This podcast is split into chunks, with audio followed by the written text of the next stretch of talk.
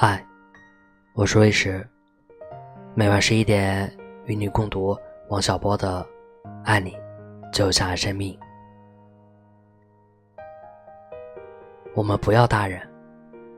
小波你好啊，今天你没看这电影，运气不好。他没有改机，中午一点小强去了。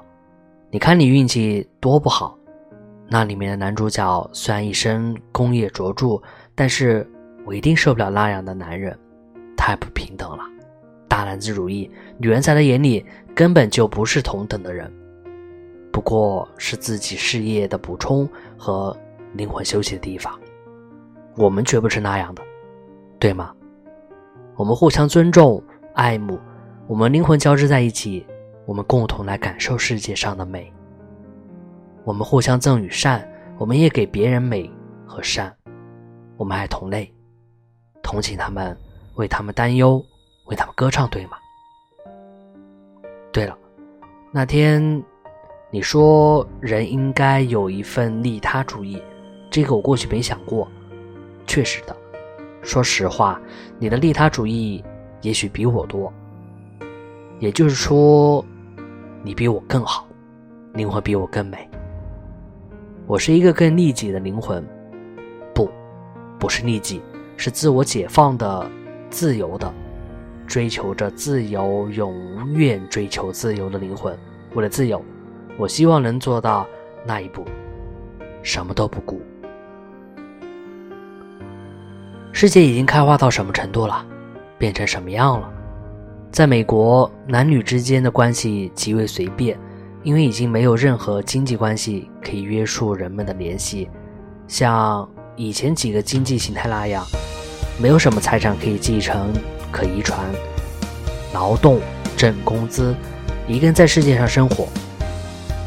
据说宇宙中有几十亿个有人的星球，那儿有许多比我们的智能发展的高得多的生物。能够想象吗？我们生命的本质是什么？张朗朗写了一只土拨鼠。他锲而不舍的绝境，我要用尽所有的生命之能，画出一条自身存在的曲线。似乎我没有最终的目的，可是这曲线上的每一点都有我的汗水和思维的痕迹。挖下去，永不停息。也许什么也挖不着，可是一定可以挖到我自己。在挖的过程中，我找到了自身灵魂的轨道。我们这些人莫不就是这个土拨鼠？我们用生命画出一条自身存在的曲线，可是要这条曲线做什么用呢？我想，人在温饱之后要追求美，另外的确要有点利他主义，不然我们怎么能生活、工作？我们该对人们有大的同情和爱，不然我们怎么生活？我觉得你心里不是缺乏这种同情和爱的，你的比我的还多。你自己不止一次想到过你的这种爱，我为这个信赖你。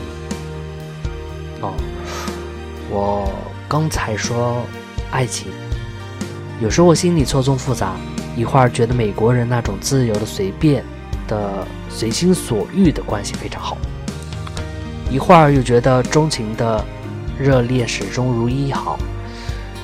我真不知道哪种更好，看来你是最后一种。你说过不赞成没有责任感，不愿我忘掉你，我不会忘掉你，永远都不会，怎么可能呢？故意忘也忘不掉的。你不要怕失去我，我很愿意和你在一起，但是自由的和你在一起，你也保留你的自由权利吧。我。看报看参考，越来越感到海誓山盟的时代过去了。如果没有感情，我们就分离。我坚持这一点。不过我们可以约好互相安慰的义务，即一个人虽然已经不喜欢对方，但如果对方要求安慰，那个人有义务安慰对方，使这个人的心里好受一些。你同意吗？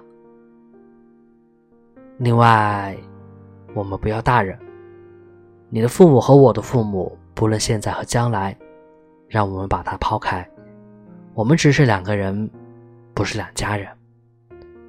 我们是两个在宇宙中游荡的灵魂，我们不愿孤独，走到一起来，别人与我们无关，好吗？十四日夜。